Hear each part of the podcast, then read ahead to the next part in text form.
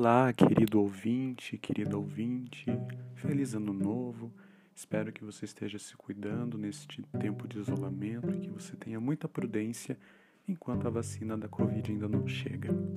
No nosso bate-papo de hoje, nós iremos falar sobre a reforma protestante e, para isso, nós iremos remontar lá para meados do século XVI, para a primeira metade do século XVI. E por qual motivo a escolha deste tema perdurou para o bate-papo de hoje? É simples, porque agora, no último dia 3 de janeiro de 2021, nós celebramos dentro da história os 500 anos da excomunhão de Martinho Lutero, uma das figuras centrais da reforma protestante. Então vamos lá? Eu tenho certeza de que você irá adorar este nosso bate-papo. Bem, em 1521, lá na região do Sacro Império Romano Germânico, que era uma monarquia feudal que durou do final do século VIII até o século XIX e que hoje corresponde ao território da atual Alemanha, iniciava-se um conflito de um jovem frade agostiniano e teólogo da Igreja Católica com a poderosa hierarquia elite eclesiástica de Roma e a autoridade máxima do papado, o Papa Leão X, que era o papa daquela época. Esse conflito entre Roma e Martinho Lutero, esse motim, acabou mudando os percursos da história ocidental. O jovem Martinho Lutero dedicou-se por completo à vida no mosteiro, empenhando-se em realizar boas obras a fim de agradar a Deus e servir ao próximo por meio de orações por suas almas ele se dedicou intensamente à meditação, às autoflagelações por seus pecados, às muitas horas de oração diárias, às peregrinações a lugares considerados sacros pela Igreja e também ao sacramento da penitência, da confissão.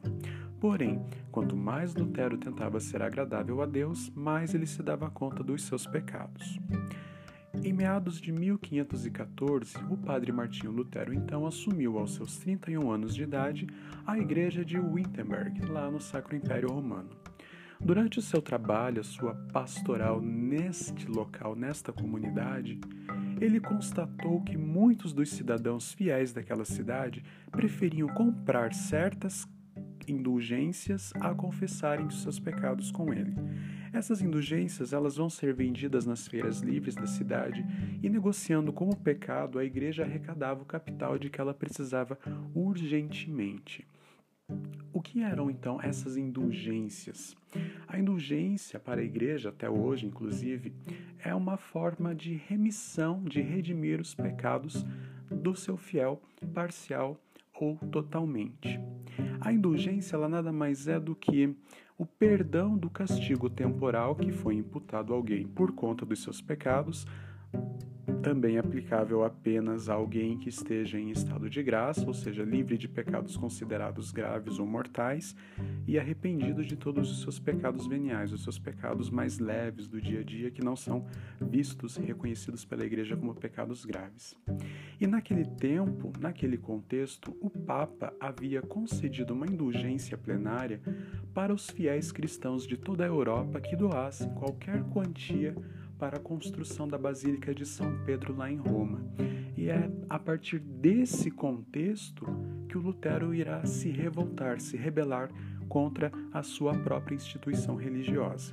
Mas voltando para a centralidade da figura dele, além das suas atividades como professor, as quais ele exercia, Lutero ainda colaborava com, como pregador e confessor na igreja de Santa Maria, na cidade de Wittenberg.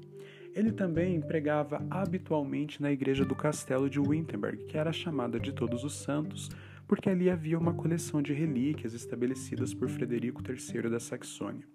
E com base nisso, foi durante nesse período que o jovem sacerdote, teólogo e agostiniano se deu conta dos problemas que o oferecimento de indulgências aos fiéis, vistos por ele como fregueses, como compradores da igreja, poderia acarretar na vida espiritual dessas pessoas.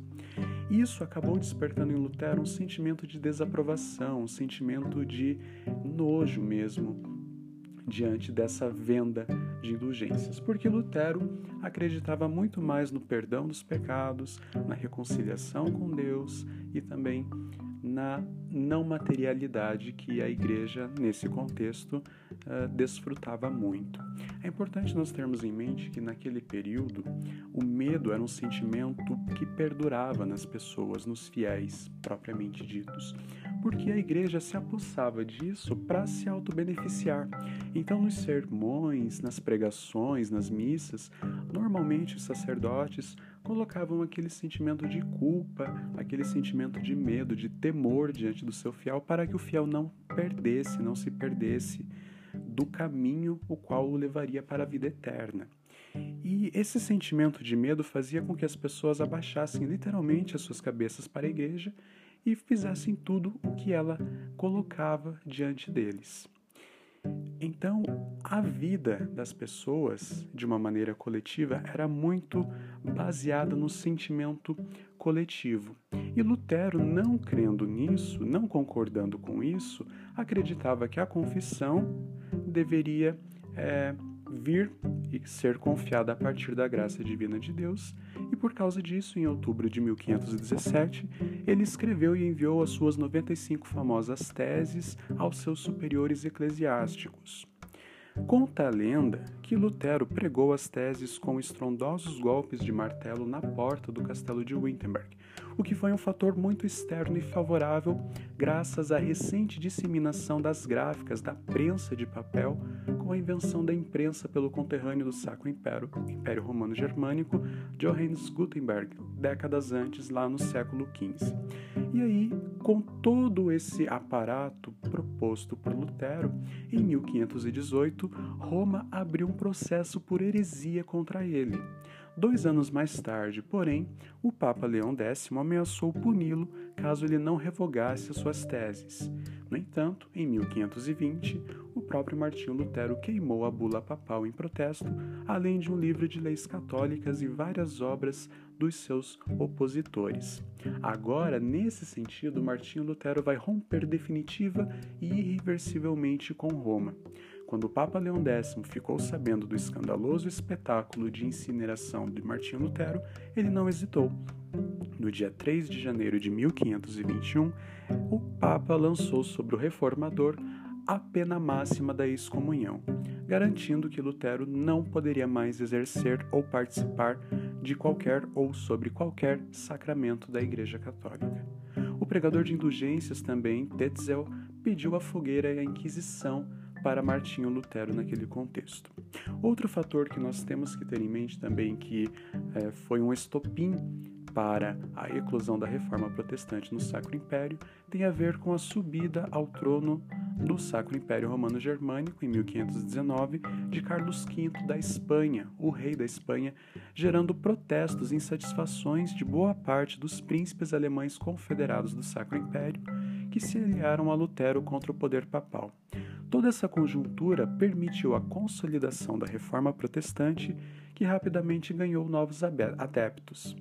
Esses príncipes, esses governantes de principados do Sacro Império, acreditavam que por meio de Martinho Lutero seria possível limitar o poder de Roma.